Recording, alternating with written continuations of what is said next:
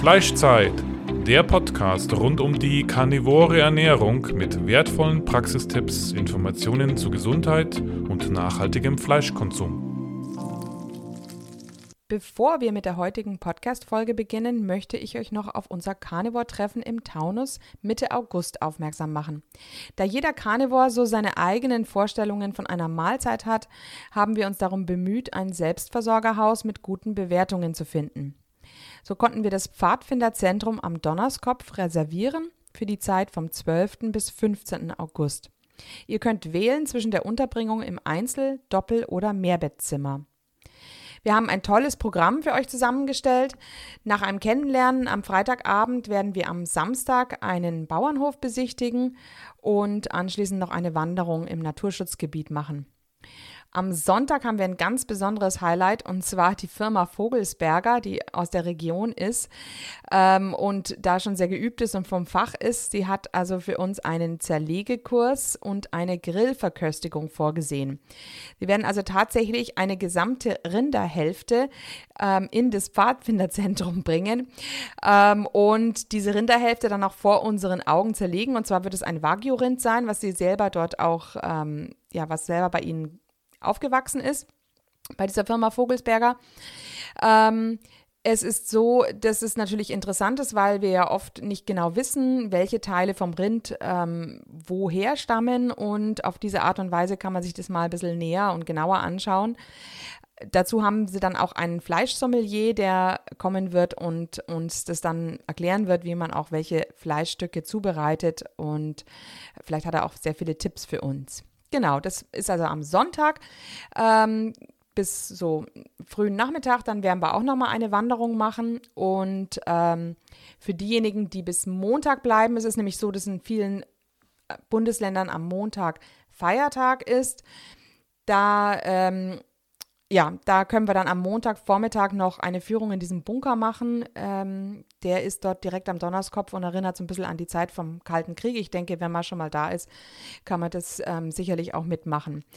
Ich habe mir auch überlegt, dass ich zwei Vorträge halten möchte am Samstag und am Sonntagabend. Ähm, zum einen über das Thema der Vor- und Nachteile der biologischen Landwirtschaft und zum Zweiten über das Thema der Gefahren durch Lebensmittelvergiftungen in der heutigen Zeit. Gerade für Rohfleischesser ist es vielleicht ganz interessant oder solche, die es werden wollen. Und natürlich ist es auch sonst interessant, wenn man andere Leute darüber aufklären möchte, welche Lebensmittelvergiftungen sie vielleicht auch eventuell durch ihre pflanzlichen Produkte, die sie alle zu sich nehmen, bekommen könnten. Naja, über eure Anmeldungen würden wir uns sehr freuen. Das Anmeldeformular könnt ihr auf der Webseite www.carnitaria.de unter den neuesten Artikeln downloaden. Es ist Platz für 30 Leute. Beeilt euch also mit der Anmeldung, um euch noch einen Platz zu reservieren. Und ja, wir freuen uns auf euch. So, herzlich willkommen zu einer weiteren Folge des Fleischzeit-Podcasts. Wir haben heute Dr. Svonko Mir aus der Schweiz zu Besuch. Dr. Mir ist Neurologe und wird uns heute über seine positiven Erfahrungen mit der ketogenen Ernährung bei Erkrankungen wie Multiple Sklerose, Parkinson oder Migräne berichten. Hallo Svonko, schön, dass du da bist. Ja, hallo Andrea, danke für die Einladung. Ja, ja ähm, zunächst würde mich interessieren, wie du eigentlich auf die ketogene Ernährung gekommen bist. Ja, das ist auch etwas Interessantes ähm, weil ich ja eigentlich mich so seit den 80er Jahren mit Ernährung beschäftige, aber erst mal 2013 überhaupt also mal über die ketogene Ernährung was gehört habe. Und zwar hm. war das ähm, anlässlich eines Symposiums im äh, Schweizer Epilepsiezentrum in Zürich wo sich äh, der Professor da Meyer verabschiedet hat und äh, eine Tagung veranstaltet hat über die Geschichte der äh, Behandlung der Epilepsie. So. Und da war auf einmal ketogene Ernährung irgendwo ein Begriff. Und ja, das war der erste Kontakt. Und dann habe ich natürlich gegoogelt, ja, was ist denn das? Und äh, dann habe ich gesehen, dass es ja nicht nur die, bei der Epilepsie äh, im Einsatz sein kann, sondern viele andere Dinge schon bekannt sind. So, und dann habe ich ja selbst äh, gesagt, ja gut, dann, äh, bevor ich irgendjemandem was empfehle, probiere ich selbst mal aus. Und so, so hat es angefangen. Mhm, mhm. Und ähm, welche Verbesserungen hast du bei dir erfahren durch die ketogene Ernährung? Ja, was ich gesehen habe, ist, dass ich äh, etwas abgenommen habe, dass ich ähm, ähm, ja, mich besser gefühlt habe, also mit mehr Energie, dass ich äh, eigentlich seitdem ich äh, ketogene Ernährung mache, auch kaum irgendwie krank gewesen bin, was irgendwelche Infektionen betrifft. Äh, absolut nichts. Und ja, das war ja da. Und, und dann habe ich gesagt, ja gut, dann machst du es weiter. Mhm, mhm. Und ähm, ja, wie hast du das dann eigentlich angestellt? Hast du allen Patienten von da an geraten, die ketogene Ernährung zu übernehmen? Ähm, ja, nicht allen, aber äh, ich habe ja natürlich mit der Zeit gesehen, ähm, wo die Indikation vor allem äh, liegt. Und äh, ja, die, die Patienten mit Epilepsie, denen habe ich das natürlich äh, gesagt, aber auch gesagt, dass es dann äh, nicht darum geht, mal einen Tag in Ketose zu sein und den nächsten wieder nicht, sondern dass es dann also eine permanente Ketose sein muss. Also bei Epilepsie, dass es sonst gar nichts bringt. Äh, und dann habe ich natürlich gesehen, äh, dass bei Migräne gute Ergebnisse zu erwarten waren. Und ja, also ganz einfach die Patienten, die nach Schlaganfall äh, auch mal äh, in, der Vorerkrank in den Vorerkrankungen Diabetes hatten, Diabetes Typ 2. Äh, und äh, ja, dann, dann habe ich natürlich diesen Patienten auch empfohlen, ähm, die Ernährung äh, zu probieren äh, ja, das, das war ja die, das waren ja vor allem die Gruppen. Dann habe ich noch äh, später auch Parkinson-Patienten dazu genommen. Äh, und äh, das sind so im Moment diejenigen, wo ich äh, auf jeden Fall ähm, die Ernährung empfehle. Und neuerdings natürlich, äh, also bei Chronic Fatigue Syndrom äh, sowieso, aber neuerdings ist es ja halt äh, Corona äh, interessant, beziehungsweise Zustand nach Corona. Und da ist natürlich ketogene Ernährung auch gut im Einsatz. Mhm, mhm. Ähm, Vielleicht fangen wir mal an bei dem, bei dem ersten, also bei der Epilepsie. Ähm, sind die Leute dann wirklich von den Medikamenten weggekommen? Ähm, oder und wie war das dann mit den, äh, im Englischen sagt man Seizures, Seizures ja. zu diesen Anfällen, zu diesen epileptischen Anfällen. Wie war es dann mit der äh, Zahl der Anfälle? Ist es zurückgegangen oder ist es gar ganz verschwunden? Also äh, bei den Patienten, die ich habe, es ist ja so, dass die, die hatte mal schwere Anfälle gehabt, äh, trotz der Medikation. Und äh, seitdem, also ich äh, beobachte ganz eng, also eine relativ jugendliche äh, Patientin, die äh, eben trotz Medikation schwere Anfälle hatte.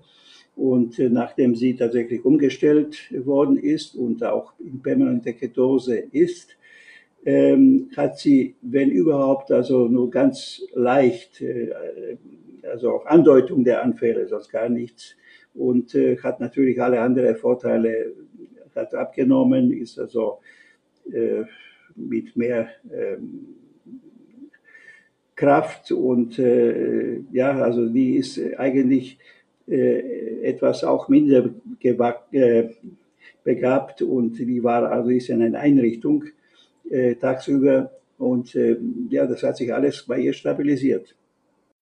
Mhm, mhm. Das heißt, sie hat also auch geistig an, ähm, ja, an Kompetenz oder äh, an Fähigkeiten zugenommen? Ja, ja, das auf jeden Fall. Und äh, die ist jetzt nicht ohne Medikamente, es wurde aber reduziert. Und vor allem äh, gibt es also diese schwere Anfälle nicht mehr, was ja ihre Mutter auch immer wieder sich dann auch ähm, in Panik geraten ist. Das ist also komplett weg und die macht das jetzt seit, ja, glaube ich, vier oder fünf Jahren permanent. Mhm, mhm. Und achtest du da auch darauf, dass sie einen gewissen hohen Ketonwert haben? Bei Epileptikern spricht man ja öfter von einem Ketonwert bis zu 6, den man da braucht. Mm, also ich, ich sehe das jetzt nicht so, dass so hoch sein muss. Ähm, also die, die, meine Patienten, wenn die so Werte haben zwischen 1 und 2 und bis 3 Millimol pro Liter, das halte ich, wenn das also permanent ist, ausreichend. Äh, und es ist auch schwierig, tatsächlich noch mehr äh, zu erreichen, also da 4, 5. Äh, und aus meiner Sicht ist auch nicht notwendig.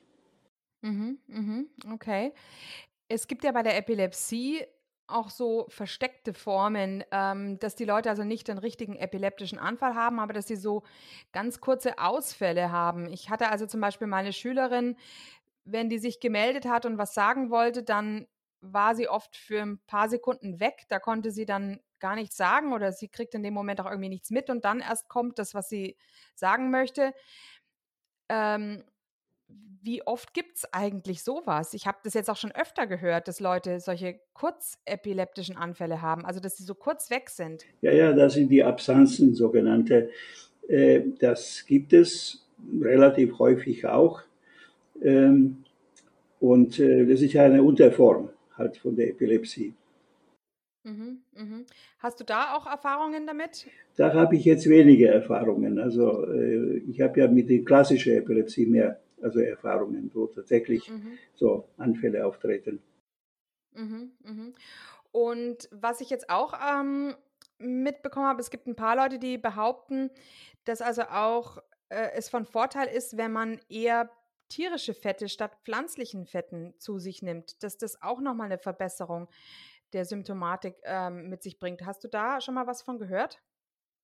Jetzt konkret habe ich das so nicht gehört, aber ähm, letztendlich äh, ist es möglich, natürlich tierische Fette auch dazu zu nehmen, wie auch die, die pflanzlichen. Ähm, also was ich oft empfehle, natürlich zusätzlich dann bei, wo ich, äh, wo, wo, wo ich äh, möchte, dass die Leute permanent in Ketose sind, äh, sind ja mittelkettige Triglyceride, also Kokosöl zum Beispiel oder MCT-Öl das, das wirkt ja immer und ist gut vertragen.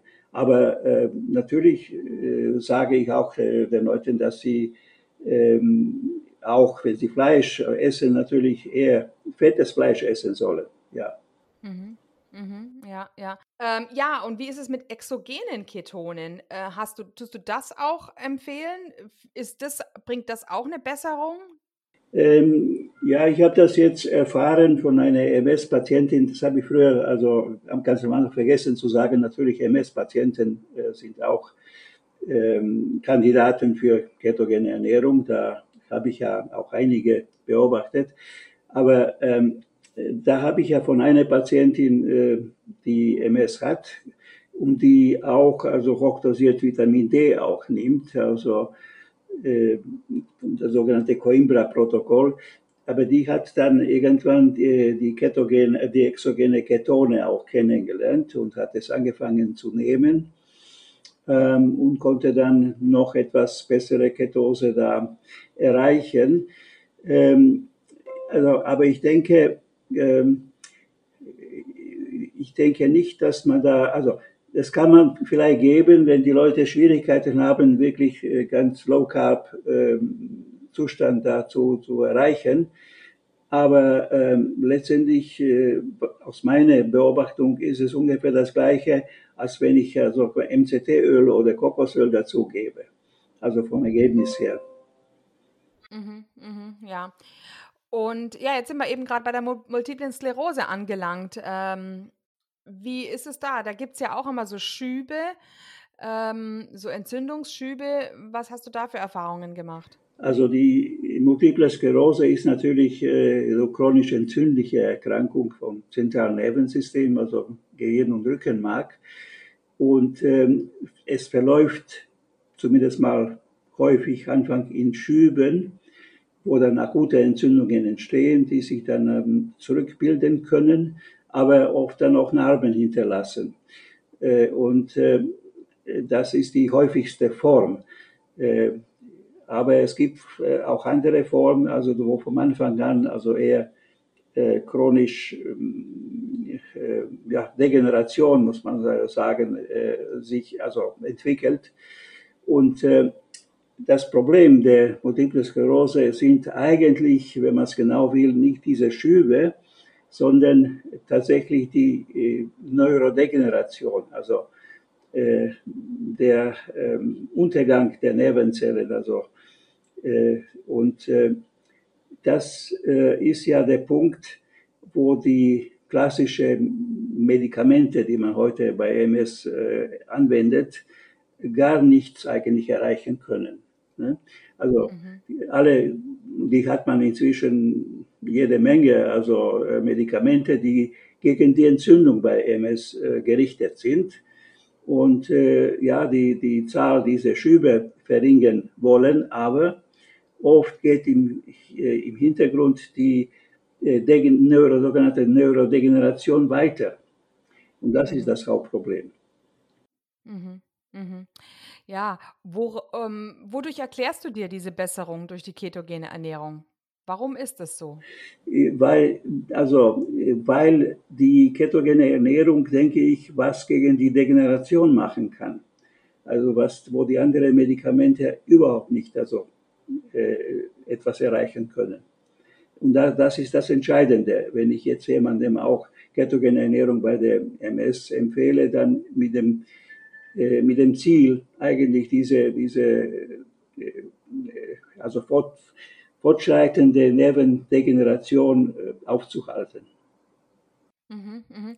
Das heißt also, die Ketone wirken jetzt nicht nur auf das Hirn, sondern auch grundsätzlich beim Nervensystem positiv? Ja, ja, ähm, da gibt es einige Studien, die, die auch zeigen, ähm, dass da äh, ketogene Ernährung gegen Neurodegeneration auch wirkt. Es gibt ähm, also es gibt nicht sehr viele Studien, äh, also bei oder mit ketogener Ernährung bei MS. Es gibt aber zwei Studien ähm, neuerdings. Äh, ähm, eine, eine kleinere, die ist in Amerika gemacht worden. Über sechs Monate haben die Leute, äh, also 65 Leute, da genommen. Und man hat gesehen, dass in verschiedenen Parametern bessern. Typisch, eine von typischen äh, Symptomen bei MS ist natürlich Fatigue, die Müdigkeit. Und die wurde um, die Hälfte verbessert und auch verschiedene andere äh, Messwerte besserten sich schon nach äh, sechs Monaten in dieser kleinen Studie. Und es mhm. gibt, äh, es wurde eine größere Studie gemacht an der Charité in Berlin, äh, die tatsächlich äh, über 18 Monate gelaufen ist. Und äh, man hat ja alles äh, Mögliche dann begleitend gemessen, unter anderem äh, die, die Zahl der neuen Herde, die entstanden sind, aber auch äh, andere, ein paar andere Parameter. Das Problem mit der Studie ist, dass sie noch nicht zu Ende ausgewertet ist. Also das, da wartet man bis, bis etwa Ende des Jahres, hat ja die Leiterin da berichtet, dass dann die Ergebnisse vorliegen werden. Aber das ist dann also, wenn, wenn da dort die entsprechenden Ergebnisse äh, kommen, dann wird es sicherlich äh, eine gute Orientierung sein für viele. Hm, ja, können wir nur hoffen, dass es dann am Ende auch publiziert werden darf, weil die Pharmafirmen sind wahrscheinlich nicht sehr begeistert, wenn es eine günstigere Alternative gibt, als ihre Medikamente zu kaufen. Das, das kannst du davon ausgehen, ja. Und das ist, äh, also bei MS sicherlich wäre es auch so gewesen, äh, was, wo, wo, man, wo man täglich sehen kann, ist bei Diabetes Typ 2. Ne? Weil ja. Diabetes Typ 2 kann man, äh, wenn man konsequent ketogene Ernährung anwendet, zur Regression bringen. Also sozusagen nicht abheilen, aber so weit zur Regression bringen, dass, dass da nichts mehr notwendig ist von anderen Therapien. Natürlich, wenn die Leute beginnen, wieder Kohlenhydrate zu essen, kommt es wieder zurück. Ja. Aber äh, wenn man überlegt, was für Folgen äh, Diabetes dann äh, hat äh, als Folgekrankheiten, beginnend mit verschiedenen vaskulären Sachen, äh, Durchblutungsstörungen, äh, Niere, Auge, was du willst. Äh, und äh, wenn man dann den Leuten sagt, auch normalerweise immer noch, Ja, ja, das ist ja eine chronische Krankheit, die lässt sich also nicht heilen. Und man kann ja da Zucker in, also in Grenzen halten, nicht mit dem und jenem Medikament und vielleicht noch ein bisschen Insulin dazu. Aber es geht dann weiter. Ne? So, das ist die übliche Mitteilung. Und das ist natürlich komplett falsch. Ne? Ja. Ja, das wird also einfach unterbunden, gell? Ja, ja, also natürlich geht es darum, äh, also die, die Diabetes äh, ist ja so Goldesel der Pharmaindustrie. Ja, das ist, das ja. muss man so sehen. Aber es ist nicht, nicht der einzige, ja. Es gibt noch andere. Mhm. Zum Beispiel, zum Beispiel äh, die ganze Geschichte mit Cholesterin ne? ja. und Cholesterinsenkung, ja. Ja, du hattest jetzt auch noch berichtet, dass du auch bei Parkinson positive Erfahrungen hast. Ja, also ich habe jetzt äh, nicht viele Parkinson-Patienten, ich habe aber eine ja, inzwischen 80-jährige äh, Parkinson-Patientin, die ich auch seit ja, vier, fünf Jahren so betreue. Und äh, die hat ja Ernährung eben umgestellt damals und äh, hat auch abgenommen und äh, ist äh, also die ganze Zeit jetzt auch äh, gut beweglich. Die hat ja etwas Parkinson-Medikamente, nicht viel, aber das hat sie und das, sie bleibt ja stabil jetzt über Jahre. Ähm, äh, es, ja, es verschlechtert sich letztendlich nicht.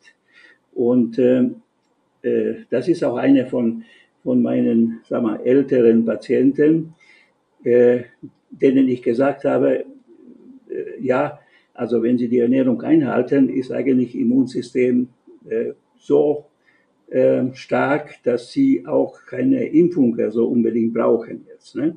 So mhm. bei, gegen Corona. Und mhm. Äh, ich habe also die Patienten, die ich jetzt meine, die hatte eben leichte Corona irgendwann, aber eben leicht.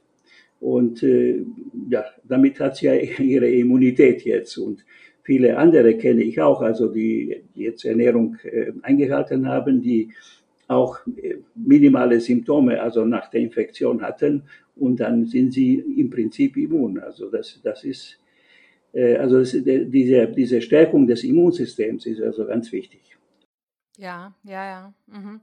Da hatten wir auch schon die Julia Tulipan im Podcast, die hat auch schon ein bisschen berichtet, wie sehr die ketogene Ernährung eben das Immunsystem verbessert. Mhm. Ähm, ja, und bei diesen Parkinson, äh, bei dieser Parkinson-Patientin ist es ja dann auch so, dass genau wie du es auch bei Multiple Sklerose beschrieben hast, dass diese neurologische Degeneration ja. dann im Grunde gestoppt ist. Ne? So sehe ich das, ja. So sehe ich das.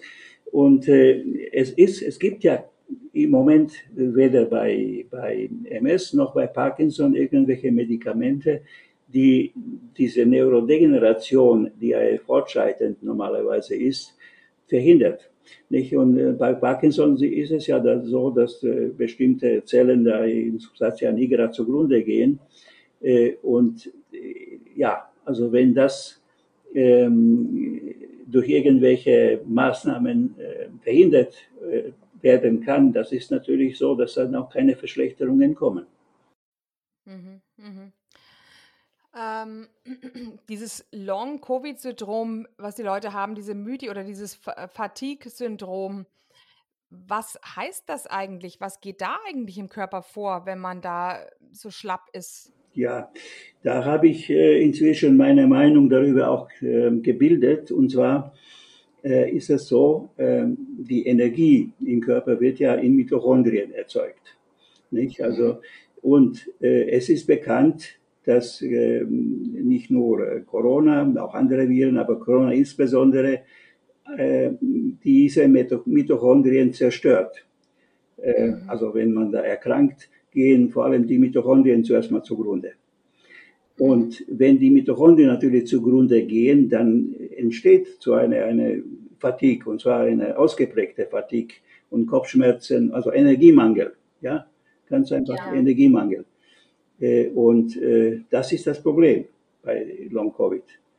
Äh, und ja, nicht nur bei Long Covid, manchmal auch nach den Impfungen, aber das ist eine andere Geschichte. Auf jeden Fall, auf jeden Fall ähm, ist, also wenn es so ist, Und äh, dafür spricht sehr viel, zumindest einige Studien gibt es in die Richtung auch, dass diese Mitochondrien eben ähm, kaputt gehen äh, durch den Virus. Man weiß, und das ist ja auch ähm, etwas, was eigentlich bekannt ist, dass unter ketogener Ernährung äh, neue Mitochondrien entstehen. Dass also die äh, Neubildung von Mitochondrien stattfindet. Äh, weil äh, wenn man, wenn man die, den Energiestoffwechsel sowieso normalerweise auch umstellt, äh, dann braucht man noch mehr, also um Fett zu verarbeiten, braucht man mehr Mitochondrien und die werden dann tatsächlich gebildet. Und das ist dann eigentlich aus meiner Sicht die ursächliche Therapie, auch bei Long-Covid. Mhm, mhm, okay, ja, interessant. Also durch den durch den Wechsel vom Kohlenhydratstoffwechsel zum Fettstoffwechsel entstehen einfach auch neue Mitochondrien. So ist es, ja. So ist es, äh, weil, um, um die, weil ähm, ja, also äh, es muss Fett, was da also viel Fett genommen wird, eben verarbeitet werden. Und es werden, also das, das ist bekannt, es werden neue Mitochondrien gebildet und äh, damit gibt es auch mehr Energie. Mhm, mh. Dann gibt es doch noch eine Sache mit der Produktion der ATP ähm, oder der ATP-Körper in einer Zelle, dass das bei der ketogenen, äh, beim ketogenen Stoffwechsel auch anders ist als beim Kohlenhydratstoffwechsel. Naja, das, äh, natürlich ist die Energie letztendlich ATP, äh, aber das, äh, das ist ja, das sind die Ketone, die da äh, entstehen, die haben natürlich ATP auch und das viel mehr als das Glukosemolekül. Also das ja. ist also auch bekannt. Und äh, vor allem äh, ist es ja so, ähm, ne, wenn du Kohlenhydrate als Energie nutzt, äh, dann äh, nach zwei, drei Stunden, also ist quasi der Zucker weg, ja, weil also zuerst mal steigt der Zucker, dann wird er durch Insulin wieder runtergedrückt äh, und dann hast du ja wieder Hunger. So. Mhm. Und äh, bei, wenn man also Fett von, also die Fett, äh, Energiestoffwechsel auf Fette eigentlich umgestellt ist, dann gibt es diese Ketone immer. Und äh, wenn du gerade fastest, dann sie steigen die, die gehen nicht nach unten, die steigen ja. Und ja, ja, das ja. ist der Unterschied, ja. Ja, das ist ein großer Unterschied, gell? Ja, ja, das heißt, die Energie nimmt eher zu, als dass sie abnimmt. Genau. Äh, und das, äh, ja, das, das sehe ich immer wieder auch. Also, äh, das ist das Generelle, was man dazu sagen kann. Und deswegen finde ich das sehr breit anwendbar, auch ähm, die ketogene Ernährung. Obwohl viele da meinen, oh, das ist ja so eingeschränkt oder ähm, das muss nicht sein. Also mhm. das, das ist ja die, die Einstellung, die jeder so äh, dazu selber äh, prüfen kann. Also was, wenn ich jetzt, ähm, wenn ich jetzt ähm, sehe bei eigenen Patienten Indikation dazu, äh, dazu eine ketogene Ernährung, also eine von diesen Indikationen, ich sage ihnen ja, ähm, erstens, um das zu machen, äh, müssen Sie ähm, ein Ziel haben, ne? einen Grund haben, warum Sie das machen. Ob das nun jetzt also Migräne ist, ob es Abnehmen ist, ob es Diabetes ist, ob Multiple Sklerose ist. Und das Zweite ist, Sie, Sie müssen imstande sein, viel Fett zu essen. Ja? Mhm. Wenn, wenn, Sie ja. nicht, wenn Sie sich nicht mehr vorstellen können, äh, nicht mal vorstellen können, viel Fett zu essen, dann können Sie es vergessen. Das kann nicht funktionieren. So. Mhm, mh. Ähm, das hört man oft, dass die Leute also sagen, äh, oh Gott, nee, da wird mir ja total äh, schlecht davon. Also zumindest fettes Fleisch mögen sie dann oft nicht. Dann, ja. dann müssen sie halt mit, mit Butter oder mit ähm, äh, anderen Fetten vielleicht auffetten. Ähm, äh, ja. Ähm, die Galle ist ja manchmal auch noch nicht zu Beginn so einsatzfähig, was das ganze Fett anbetrifft, aber dieser Gallensaft, der ähm, die, diese Produktion, die nimmt dann schon mit der Zeit zu, ne? sodass man doch letztlich vermutlich die Leute wesentlich besser eigentlich Fett verdauen können mit der Zeit. Das wird doch dann sicherlich immer besser. Das ist richtig, wobei man äh, da etwas unterscheiden kann. Also äh, um die Galle ist notwendig, um die langkettigen Fettsäuren zu spalten. Ne? Mhm. Äh, wenn du jetzt aber von vorne äh, mittelkettige Fettsäuren gibst, wie Kokosöl zum Beispiel, dann äh, müssen ja die, das, die werden ja nicht oder müssen nicht gespalten werden äh, und die gehen dann direkt in die Leber also, und da werden Ketone produziert. Das heißt also, wenn jemand mit der Problem hat, dann müsste man sehen, dass er halt mittelkettige Triglyceride, also Fette, äh, dazu zumindest am Anfang nimmt. Ja. Mhm, mhm. Ja, interessant. Ah ja.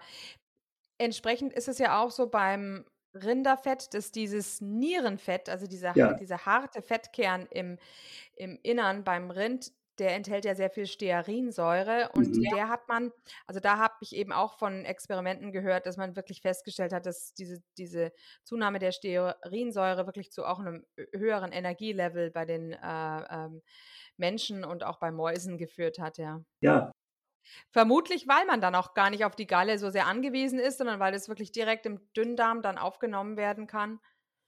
Ja, also bei Mittelkettigen ist es auf jeden Fall äh, klar. Ähm, das ist der Mechanismus, warum ähm, die Galle da gar nicht notwendig ist oder eben die Leute, die wirklich, weiß ich, Gallenprobleme haben, ähm, das also vertragen können. Ähm, aber ich denke schon, mit der Zeit äh, kann ja die Galle auch aktiviert werden, ja, wie viele andere Dinge auch. Äh, und äh, das muss man halt individuell ausprobieren dann. Das äh, ist schon so, ja. Mhm, mhm, ja.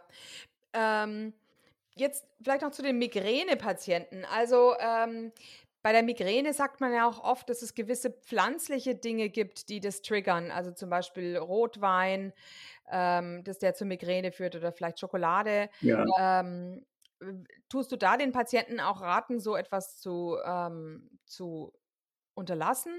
Naja, ich, Oder da ein bisschen weniger? ich, Ja. ich frage natürlich, also, was, ist, was sind so die Trigger? Äh, ne? Also bei einzelnen Patienten. Äh, da gibt es verschiedene Möglichkeiten. Rotwein, ja, kann sein. Äh, auch äh, sag mal, Schlafmangel kann sein. Äh, irgendwelche Wettersituationen, so mit, mit Tiefdruck und sowas. Ähm, das kann alles so ein Trigger sein, ja. Äh, und, ähm, aber also Schokolade oder Wein äh, kann man natürlich äh, lassen, muss man nicht nehmen dann. Ne? Mhm. Gibt es auch andere Gemüsesorten, die vielleicht Migräne triggern könnten, wo du das rausbekommen hast? Weil wenn du ja die ketogene Ernährung machst, dann ist, sind da ja auch Pflanzen, pflanzliche Stoffe dabei. Ja, ähm, wüsste ich jetzt nicht, also habe ich nicht die Erfahrung, dass da spezielle Pflanzen äh, das triggern würden, äh, kann ich dazu nicht viel sagen. Also Mhm. natürlich, ähm, wenn ich jetzt also ketogene Ernährung, die jetzt nicht äh, Carnivore ist, also empfehle, also irgendwelche Pflanzen empfehle, dann ist es oder sind es äh, vor allem dann verschiedene Grünpflanzen, also Salate und sowas. Und die haben ja nicht, äh, denke ich, viele Stoffe, die jetzt Migräne provo provozieren könnten. Mhm, mhm, ja, ja. Also ich muss auch sagen, dass ich bei Karnivoren, die jetzt sehr proteinlastig essen ähm, und damit auch ein, eine ganz, ganz niedrige Ketose haben, also oftmals haben, die sind dann eigentlich schon in Ketose, auch wenn sie viel Fleisch essen, aber die Ketose liegt eben unter 1. Ja, Und auch da habe ich das mitbekommen, dass es manche gibt, die nach wie vor unter Migräne leiden. gut, ja, ähm, das muss, das ist individuell, würde ich sagen. Äh, dann sollte man ausprobieren, wenn die dann also jetzt äh, höher in die Ketose kommen, ob das dann also weniger wird. Ähm, also jetzt ganz normal, ganz ähm, ähm, als Regel gilt, dass also die Ketose beginnt mit 0,5 Millimol pro Liter. Äh, und äh, eins ist da schon eher gut, sagen wir so. Also wenn es permanent ist, wenn es nicht also mal einen Tag so und dann, dann den anderen anders ist. Äh, Mhm. Also, äh, und ich sage auch äh, den Patienten, äh, also das, äh, also der Unterschied, für mich der Unterschied zwischen irgendwelcher äh, sonstige Ernährung, ob das nun jetzt äh, vegan ist oder, oder, oder weiß ich, koscher oder sonst was, ähm, das, der, der Unterschied ist, ketogene Ernährung ist nicht äh, ähm, irgendwelche Ideologie, sondern es ist eine Physiologie. Das kann man messen. Ja. Äh, ja. ne, man kann messen, ob es, ob es ein Carnivore macht oder, oder anders, aber entweder ist man in Ketose oder ist man nicht in Ketose. Also, äh, und äh, das ist das Entscheidende. Und man kann natürlich überlegen, äh, wie tief die Ketose sein muss. Ähm, ich denke, also jetzt äh, bei Epilepsie, wichtiger ist eigentlich nicht die Tiefe, sondern die Konstanz. Ähm, ja. dass das nicht, also das heißt, man braucht auch einige Wochen, bis man so, so wie man sagt, keto adaptiert ist. Nicht bis, ja. bis die ganzen Mitochondrien gebaut sind und das Ganze sich umgestellt hat. Und wenn man jetzt also quasi keto adaptiert ist, dann merkt man selbst, also jetzt, wenn ich jetzt mal sagen würde, jetzt gehe ich mal äh, nach Wien und will Sachertorte essen, ja, kann ich, kann ich machen, aber ich kriege Kopfschmerzen dann. Mhm. Also ja, ja, ich habe zum Beispiel auch mal eine Klientin gehabt, bei der war es so, die hat ähm, Fleisch gegessen und Milchprodukte und mhm. hatte immer noch die Migräne. Und als sie die wirklich die, das letzte Milchprodukt, also sprich die Butter auch weggelassen hatte, also äh, der komplette Verzicht auf Milchprodukten, der hat ihr erst eine Freiheit von der Migräne gegeben. Das gibt sicherlich solche Fälle, ja. Also Milchprodukte, das muss man wirklich auch überlegen, wenn es Schwierigkeiten gibt ähm, in der Ketose oder eben gerade bei Migräne würde ich auch sagen, zuerst mal also alle Milchprodukte weglassen. Ja, mhm. ja, ja. ja. Ähm, genau, das ist also immer die, immer die Frage, gell, inwieweit die ähm, Milchprodukte weiter eben zu Autoimmunerkrankungen führen. Ja, ja da gibt es ähm, vieles, was wir noch nicht zu Ende wissen, sagen wir so. Aber ähm, ähm, zum Beispiel, ähm, was jetzt die, die entzündliche Darmerkrankungen betrifft. Ne? Ja. Mhm. Ähm, da wird viel zu wenig geforscht, würde ich sagen, noch.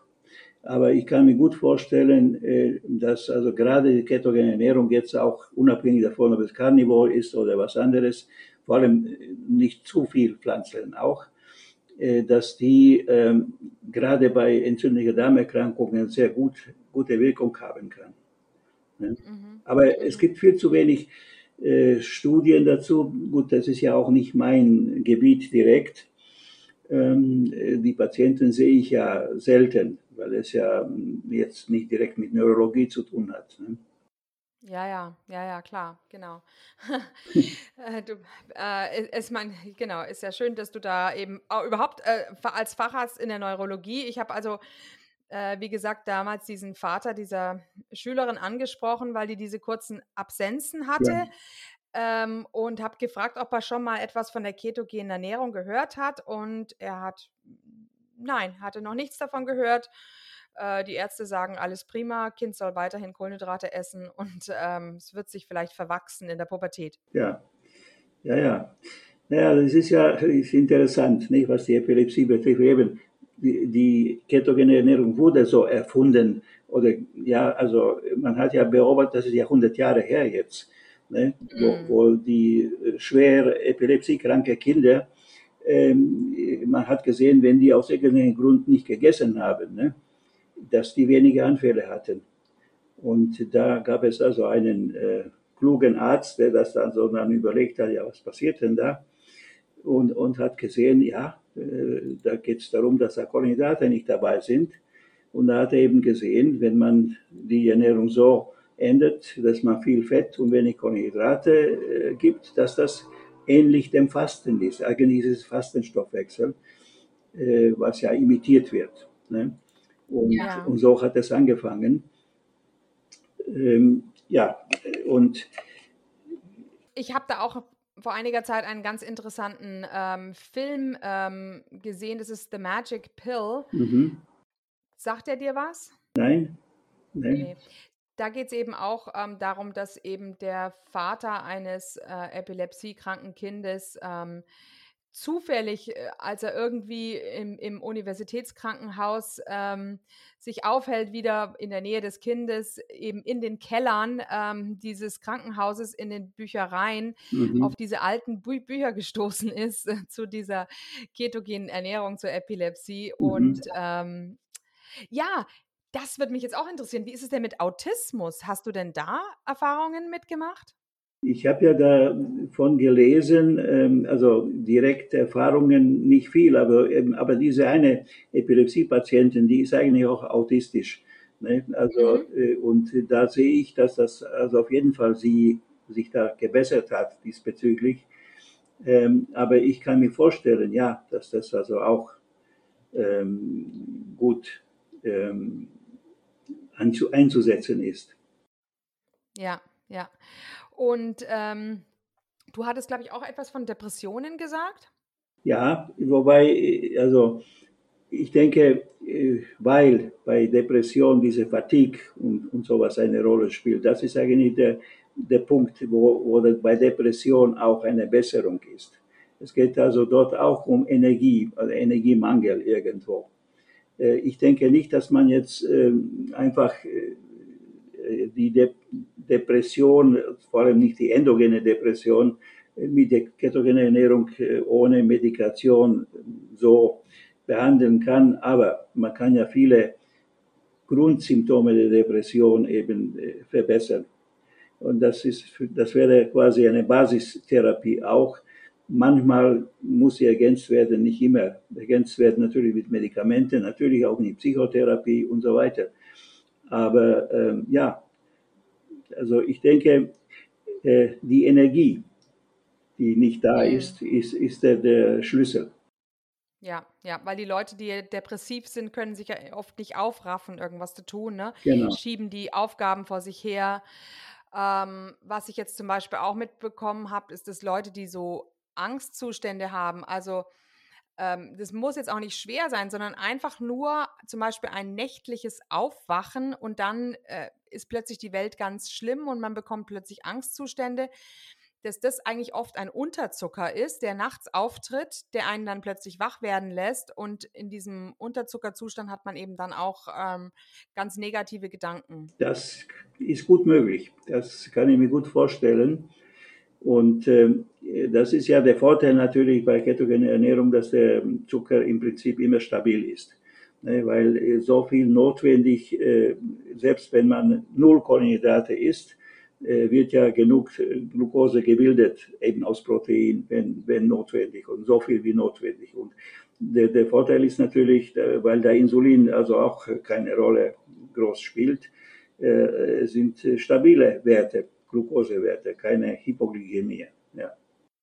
Mhm. Kommen eigentlich Leute mit Depressionen auch zu Neurologen oder gehen die meistens nur zu Psychologen?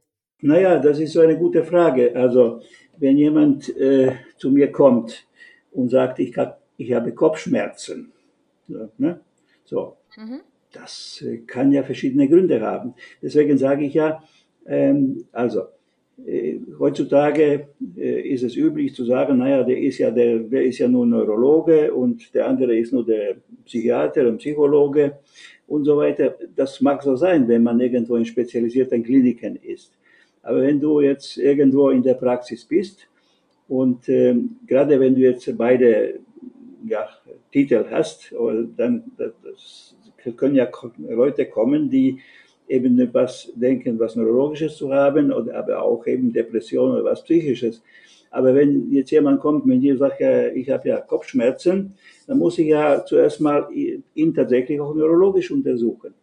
Ja? Mhm. Und sehen, gibt es da irgendwas, was da das bewirken könnte? Und wenn ich sehe, dass neurologisch alles äh, gut ist, dann bleibt natürlich wiederum die andere Geschichte, die psychische. Also ne, Kopfschmerzen kann man wegen verschiedenen Dingen bekommen. Ja?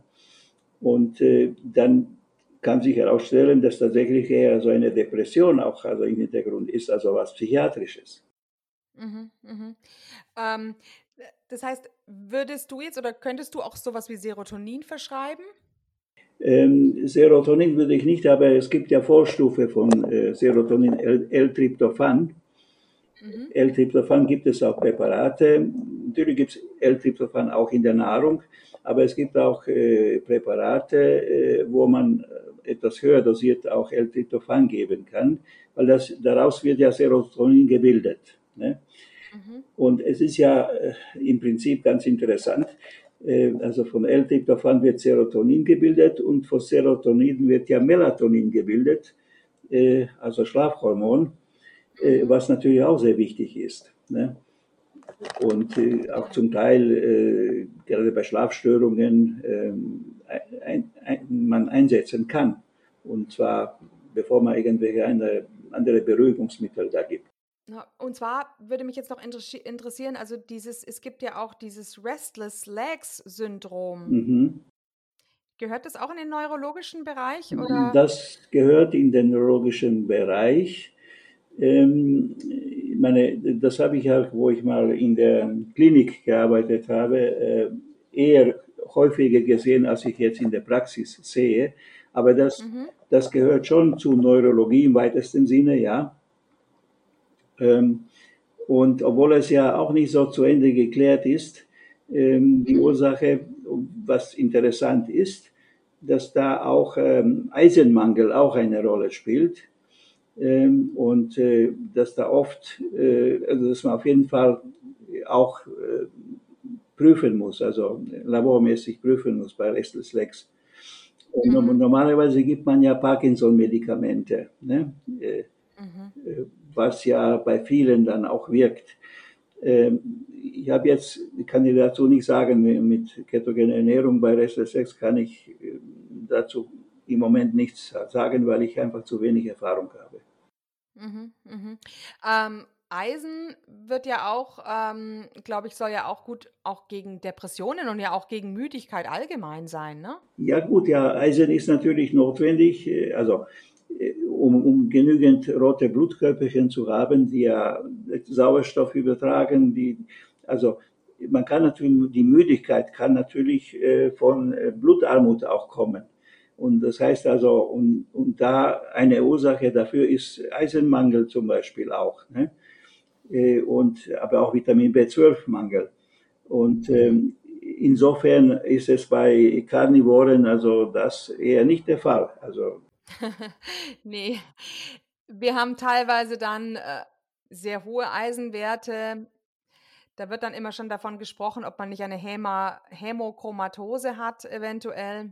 Ja. Aber ich glaube, ähm, wenn man die hohen Eisenwerte hat und auch wirklich viel Eisen zu sich nimmt, ist es nicht so beängstigend, wie wenn man eben wenig Eisen zu sich nimmt, aber trotzdem hohe Eisenwerte hat. Ich glaube, in dem letzten Fall ist eher eine Hämochromatose ja. das Problem. Ja, ich denke, da muss man auch ähm, äh, dem ähm, Körper was lassen, also selber zu regeln. Also ich denke, ich denke, dass es weniger Gefahr von zu viel Eisen in der Nahrung gibt, als äh, wenn es zu wenig ist.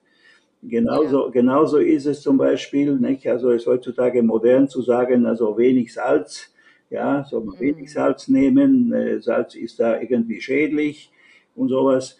Und äh, dann, ich war ja irgendwann, war ich auf Fuerteventura und da war ich in einer Saline und dann habe ich so ein bisschen die Geschichte von Salz gelesen und was mir da auf jeden Fall mich beeindruckt hat, äh, ist die Tatsache, was viele, und ich wusste es auch nicht, dass man Salz gar nicht im Körper herstellen kann. Du musst also unbedingt Salz von außen nehmen. Und äh, ohne Salz stirbst du. Ganz einfach. Ja. Äh, und ja. mit zu viel Salz, äh, wenn die Niere funktioniert, normal, das ist ja auch überhaupt kein Problem. Also das wird schön ja. ausgeschieden. Aber zu wenig, also viele Menschen, alte Menschen haben eher nicht zu viel Salz, sondern zu wenig. Hyponatriämie. Und das kann ja Todesursache sein. Das ist wirklich so. Ja. Ja. Ja, vor allem Salz ist ja auch dazu da, unsere Magensäure zu produzieren. Also diese Salzsäure HCl und die Magensäure wiederum ist ja die Grundlage dafür, dass wir die Nährstoffe aus dem, was wir essen, richtig aufnehmen können. Eben, also deswegen, also ich, wenn ich sehe, also man, wenn ich jetzt ein Mineralwasser zu mir nehme, ne, dann nehme ich nicht Wasser, sondern will Mineralien haben. Und dann muss es auch ein bisschen Salz drin sein und alles. Äh, die, also genug Salz und genug Magnesium und, und weiß ich. Das ist dann also äh, etwas, was, was man braucht als Mineralien im Körper auch. Ne? Mm, ja. Was ich auch immer wieder anführe als Dinge, als ja so Information zum Nachdenken, in unseren sechs Litern Blut ja. befindet sich ja im Normalzustand, befinden sich vier Gramm Zucker, ja. aber 16 Gramm Salz. Ja. Das, das, und gleichzeitig sagt man uns, wir sollen ganz, ganz viel Zucker am Tag zu uns nehmen, möglichst 300 Gramm, aber wir sollen nicht mehr als 4 Gramm Salz zu uns nehmen. Und das spiegelt eigentlich überhaupt nicht das Verhältnis wider, was wir eigentlich in unserem Blut vorfinden, wo also Salz ja viermal mehr vorhanden ist als Wasser, äh, als Zucker. Ja klar, klar, das ist ja total falsch. Nicht? Also ja. ist ja seit 60er, 70er Jahren des letzten Jahrhunderts sowieso läuft alles falsch, was die Ernährungsberatung ja. betrifft. Absolut falsch alles. Ne? Äh, ne? Also zum Beispiel ein, ein, ein Beispiel Ei. Ei. Das ist ja zwar nicht ja. jetzt Carnivore, aber Ei ist ja also die beste Quelle für, für äh, Eiweiß, äh, für, für verschiedene äh, Vitamine. Ja, und wenn man dann sagt, also früher sagte man, ah, so ein oder zwei Eier in der Woche. Ja, als ob da, weil Cholesterin dann steigen, steigen würde. Das ist alles mhm. kompletter Quatsch. Ne? Also man weiß auch, dass gerade Cholesterin, also wenn, also Cholesterin ist an für sich äh, absolut nicht schädliches. Das ist eine sehr sehr wichtige, nützliche Substanz im Körper. Und ganz wenige Leute, die tatsächlich, wo die, wo die Regulation da nicht stimmt. Aber das, das mhm. sind ja ganz wenige. Also davon wird Pharmaindustrie nicht reich. Also wenn man aber sagt, jetzt Cholesterin muss gesenkt werden, weiß ich, auf 200 oder was, das ist alles äh, äh, künstlich. Das sind Grenzen, die, die absolut mit Physiologie nichts zu tun haben. Und äh, jeder Mensch hat ja eigene Cholesterinwerte, die für ihn richtig sind.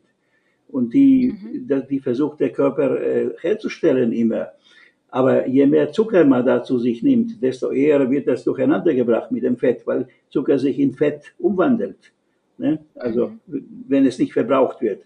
Und nicht äh, jeder äh, rennt ja zehn Kilometer am Tag dann, um das zu verbrauchen. Ne? Ja, ja. Und ich meine, wenn man ja auch im Fettstoffwechsel ist, dann muss ja auch hm, ja dieses Fett transportiert werden zu den Zellen als Energiequelle und dazu sind ja gerade die LDL-Partikel da. Das sind ja die, die Transportschiffchen für die äh, Fettsäuren ja, richtig. in die einzelnen Zellen. Ja. Richtig, und man weiß ja auch, also äh, dass äh, jetzt bei ketogener Ernährung, also die, die LDL-Partikel nehmen an der Größe zu. Also die sind ja nicht mehr pathogen.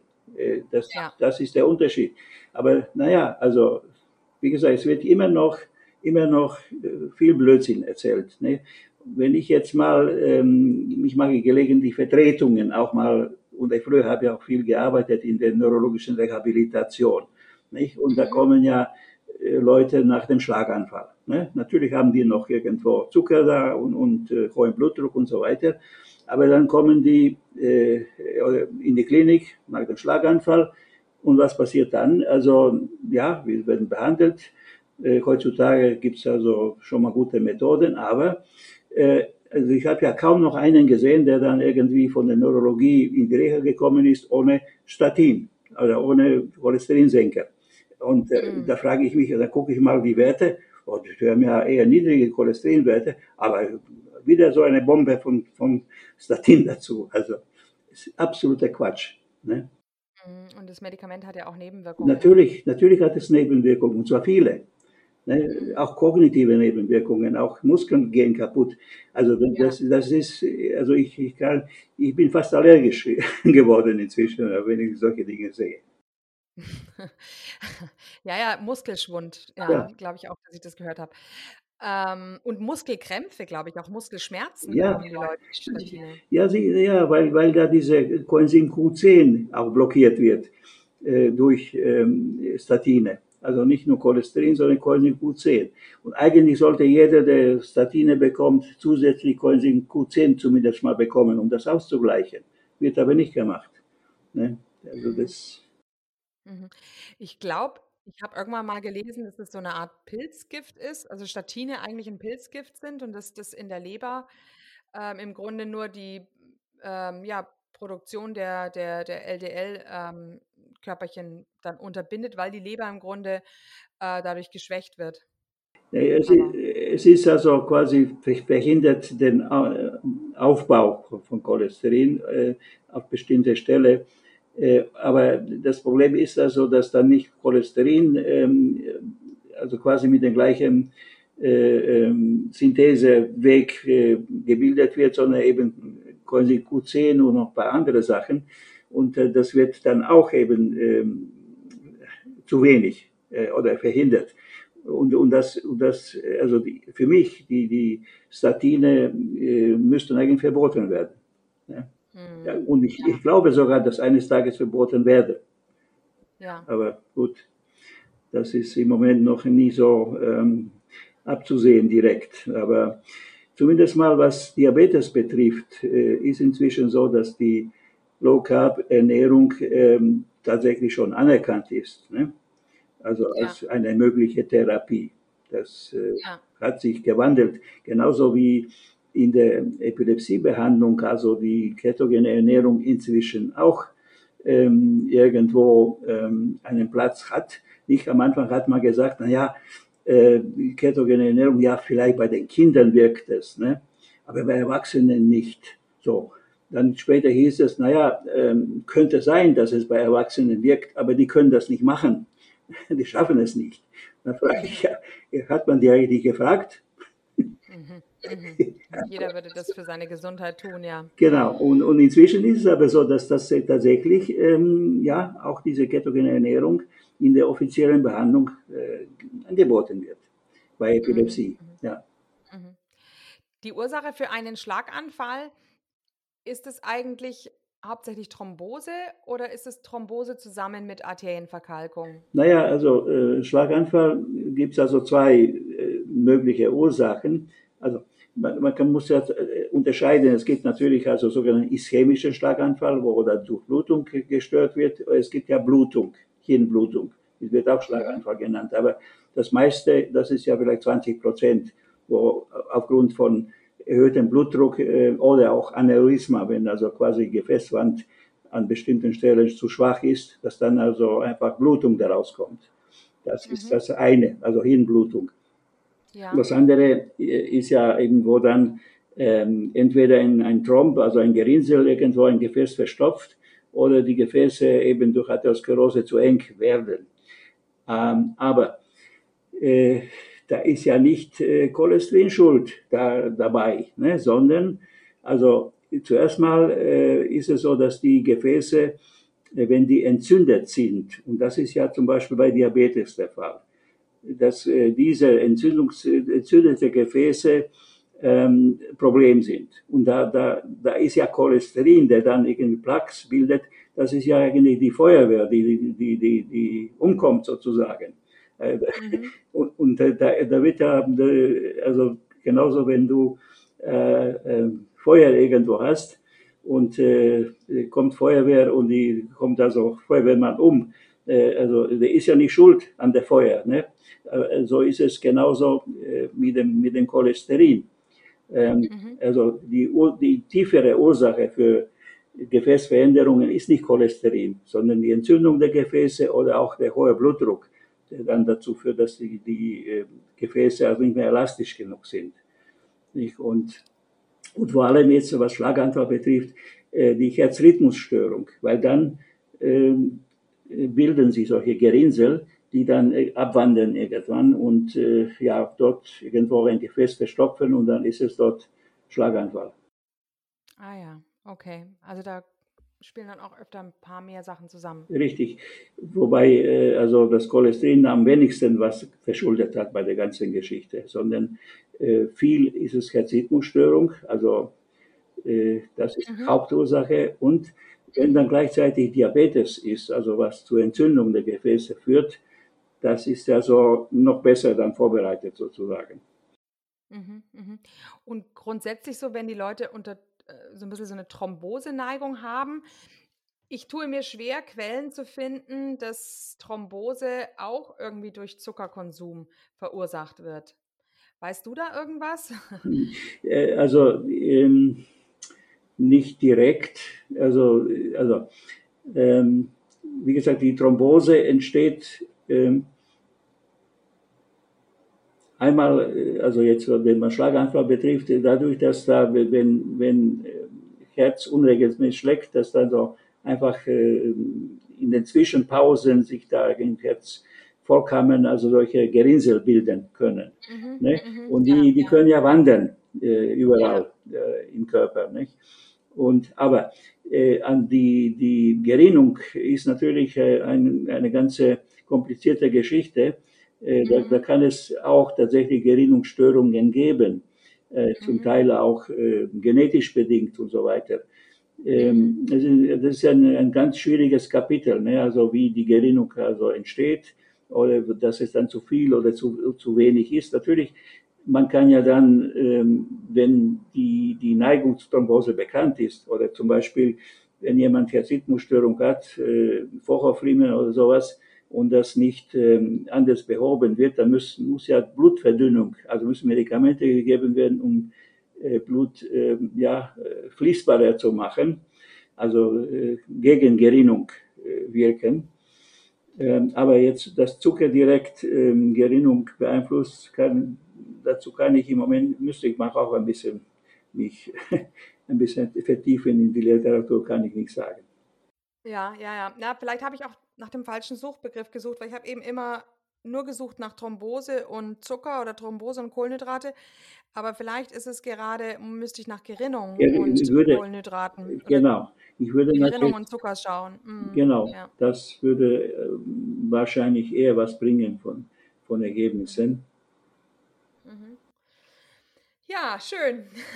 Jetzt haben wir, sind wir natürlich haben einen ganz schön weiten Kreis ge, ge, gezogen noch dazu. Ähm, aber das war jetzt auf alle Fälle sehr, sehr interessant. Ähm, mich würde jetzt nur interessieren, du hast ja auch Familie. Ähm, tun deine Familienmitglieder auch ähm, inzwischen die ketogene Ernährung ähm, ausführen? Das, hast du die davon überzeugen können? Du weißt ja, wie das so ist mit dem Prophet im eigenen Lande. Ne? ja, beziehungsweise in der Bibel steht es doch auch, dass ähm, Jesus in, in Nazareth, in, seiner, in seinem Vaterstadt, konnte er nichts Gutes bewirken und er ist sehr schnell wieder raus. nee, aber, aber gut, also meine Tochter hat das eine Zeit lang gemacht tatsächlich, äh, auch mein Sohn. Ähm, mhm. ne, die haben das eine Zeit lang gemacht, also dann wieder eher wieder nicht, aber ähm, permanent machen die das nicht. Ähm, ja, Dazu sind sie wahrscheinlich noch zu gesund und jung. Das ja. ist ja meistens, man, man muss erstmal einen irgendetwas haben, was einen dazu bringt, ja. ändern zu wollen. Ja, ja und äh, wenn man wieder zurückkommt, also auf äh, Immunsystem, ähm, ja, ich, ich sage ja, also statt sich da äh, impfen zu lassen mit irgendwas, was ja eigentlich den Namen gar nicht verdient, zumindest das, was im Moment noch da genau. im Markt gibt. Experimenteller, experimenteller, das, was sagen Sie immer? Das ist ein Wahnsinn eigentlich, was da gemacht wird. Ne? Also, und, und die Nebenwirkungen, das kommt ja langsam raus, also es wird ja, ich sage nur Spitze des Eisbergs, was da äh, im Moment bekannt ist. Und da ist natürlich so, dass da tatsächlich auch Schlaganfälle nach der Impfung kommen können, weil ja die Gefäße da verändert werden. Ja. Das ist, ja, ja. Das, das, ist bekannt. Das ist ja gar nicht so äh, ähm, unbekannt eigentlich. Ja, äh, man weiß ja die, diese äh, Sinusthrombosen, ja, das waren ja Leute gestorben, genug Leute gestorben danach, äh, mhm. also danach. Aber, ja, aber interessanterweise, ich kenne zwei Leute, die einen Schlaganfall hatten nach der Impfung, aber es, ihnen wurde gesagt, es war das Covid-Virus, das Coronavirus hat den Schlaganfall ausgelöst, nicht die Impfung wieso keine Covid-Virus? Also die, die, Impfung, die Impfung macht ja letztendlich äh, äh, zum Teil das gleiche Problem wie, wie also der, der Virus selbst, weil was passiert jetzt bei mRNA-Impfung? Was passiert? Du, du kriegst also da mRNA in den Muskel irgendwo eingespritzt, ja, und äh, das bleibt ja nicht dort. Also das wie jede Spritze, das geht ja gleich im ganzen Körper rum. Ja? Es wird ja nicht mal äh, also empfohlen zu aspirieren, hieß also ja. zu sehen, dass man nicht direkt im Blutgefäß ist. Nein, es wird da reingehauen einfach. Und was passiert? Das geht in den ganzen Körper rum. Und, äh, und dann soll also diese mRNA soll irgendwelche körpereigene Zellen anregen, diese Stacheln zu bilden. Ja, so. Spikes. Die Spikes, ja. Und, und dann reagiert, und dann, was passiert dann? Dann äh, ist es so, dass dann körpereigene Zellen, und man weiß gar nicht, äh, welche Zellen, wie viel und wo alles, also diese Spikes bilden dann. Aber diese Zellen, die Spikes gebildet haben, die sind für Immunsystem fremd. Also das heißt, da werden Antikörper gegen körpereigene Zellen gebildet, im Prinzip, die Spikes tragen. Das, ah, okay. das, das ist eine perfekte Anleitung für eine Autoimmunerkrankung. Bessere Anleitung mhm. gibt's gar nicht. Und dementsprechend passiert es auch. Also mhm. Das ist die, die Hauptursache für, für Nebenwirkungen dann. Und die gibt es überall. Also weil ja diese, diese Spikes auf äh, verschiedenen Zellen gebildet werden. Ja, man weiß es gar nicht. Und man weiß auch nicht, wie lange die tatsächlich dann im Körper bleiben. Unbekannt alles. Und, und dann ja. soll es dann also obligatorisch, sowas also obligatorisch gemacht werden. Also das, ist, das ist unfassbar eigentlich. Ne?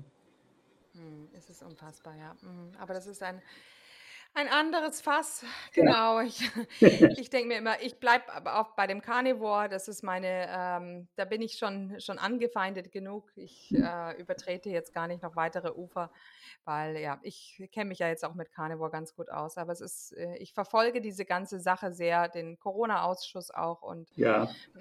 Nein, also genau. ich, äh, ich, denke, also für, ich sehe, was jetzt ketogene Ernährung betrifft, ich denke, dass letztendlich jeder seine eigene Art äh, macht mit der Zeit und verschiedenes mhm. auch ausprobiert.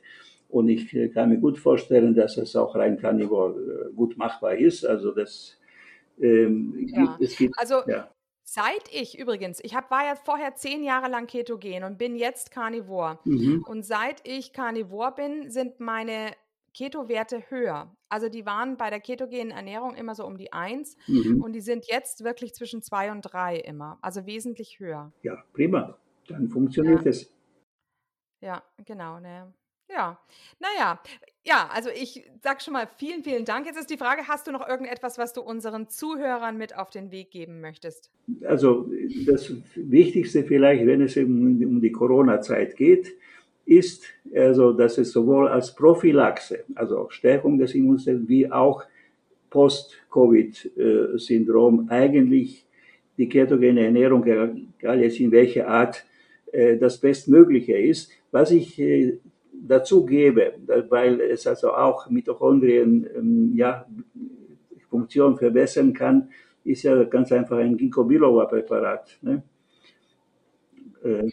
Und in der Kombination äh, ist vielleicht, also zumindest mal aktuell, eine, eine, für mich eine wichtige äh, äh, Indikation. Und äh, ja, also wenn man, wenn man äh, Immunsystem, also es ist ja, es ist ja, ich, ich, ich muss man mal wundern, was für ein Blödsinn man also hört, äh, ne, von, auch von unserem äh, guten Immunologen. Also es ist ja so, dass eine Infektion, wenn man die überlebt, wenn Immunsystem funktioniert, immer der besten, den besten Schutz gibt.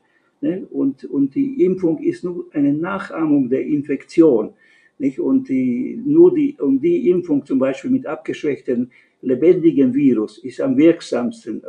Das heißt, das ist einfach die kleine Infektion. So, so, so sind die Impfungen normalerweise. Ja. Na gut, Okay. Ja, also vielen, vielen Dank. Du hast uns unheimlich viele Informationen mit auf den Weg gegeben. Alle werden sicherlich auch daraus gelernt haben und vielleicht auch nochmal einen Ansporn bekommen haben, ähm, die ketogene Ernährung oder auch die karnivore Ernährung konsequent durchzuziehen und eben auch den Fettanteil so weit ähm, zu erhöhen, dass man also wirklich auch in Ketose ist. Genau. Ja, genau, damit man auch wirklich da die ganzen Verbesserungen im Energiestoffwechsel, im, im Immunsystem ja. ähm, mitnehmen kann. Ne? Richtig. Und, und vor allem äh, wirkt die ketogene Ernährung generell antientzündlich im Körper. Ja. Ja. ja. Hm, mhm. Und was wir jetzt auch noch gelernt haben, sie ähm, beugt der neurologischen Degeneration vor. Ne? Genau, genau. Und das ist also ein, ein Kapitel, was äh, im Moment, also was Medikamente betrifft, absolut nichts ähm, da in die dagegen wirken kann. Mhm. Und das sage ich ja, dass, und das Hauptproblem bei MS ist nicht die Entzündung, sondern die mhm. Degeneration. Bei Parkinson sowieso auch. Und bei, bei, bei also haben wir jetzt nicht gesprochen, aber bei Alzheimer zum Beispiel. Ne? Ja. ja, da haben wir gar nicht drüber gesprochen, nee. richtig. Aber ja, also ein Satz dazu nur. Also, ja, genau. Alzheimer ist auch ein Energiemangel also im Gehirn. Und mhm. das heißt also, weil die, die Nervenzellen Glucose nicht mehr verarbeiten können, haben die keine Energie und gehen zugrunde. Und wenn jetzt also die, diese gleichen Nervenzellen Ketone quasi ähm, als, statt Glucose bekommen, dann können die überleben. Also auf jeden Fall viel länger, als äh, wenn man das nicht gibt. Also das ist auch ein Punkt, wo ketogene Ernährung wirklich was bringen kann. Mhm, ja. Gibt es noch irgendwelche Buchtipps, die du vielleicht weitergeben kannst? Also ja, äh, also es gibt ein Büchlein, äh, ich weiß nicht, ob man das als Werbung sagen, das ist ja nicht Werbung, sondern das ist das, was ich ja, wenn ich also die Leute informieren will über die ketogene Ernährung, äh, ohne irgendwelche dicke Bücher dazu äh, empfehlen oder auch wo ein paar Rezepte und alles Wichtige. Da ist tatsächlich ein kleines Büchlein äh, von zwei ähm, äh, Ernährungswissenschaftlern äh, geschrieben, also von Ursula Gonder und ähm, Anna Leitz. Und es heißt mhm. Keto-Küche kennenlernen. Mhm. Das, okay. das empfehle ich immer, weil es wirklich also präzise und kurz gehalten ist. Und wenn man so generell über die ähm, Low Carb und äh, Ernährung ähm, was nachlesen will, also es gibt dieses LCHF Forum, also im Internet auch, wo man immer wieder was lesen kann. Es gibt sicherlich, also das kenne ich jetzt nicht, aber in, in Carnivore Welt gibt es sicherlich auch genug ähm, Quellen. Ja, immer mehr. Ja. Genau. Mhm. Unter anderem natürlich auch das Buch, was ich geschrieben habe, zusammen mit der Claire, äh, das Handbuch der karnivoren Ernährung. Mhm. Ähm, ich glaube, das werde ich dir jetzt auch zuschicken. Ja, ja mach es. genau, ja, mache ich auf alle Fälle. Okay. Okay, also ja, vielen Dank. Bleibt noch in der Leitung. Ähm, dann sagen wir schon mal den Zuhörern auf Wiedersehen und danke fürs Zuhören. Ja, danke für die Einladung. Und hier unser Haftungsausschluss. Alle Inhalte im Podcast werden von uns mit größter Sorgfalt recherchiert und publiziert. Dennoch übernehmen wir keine Haftung für die Richtigkeit, Vollständigkeit oder Aktualität der Informationen.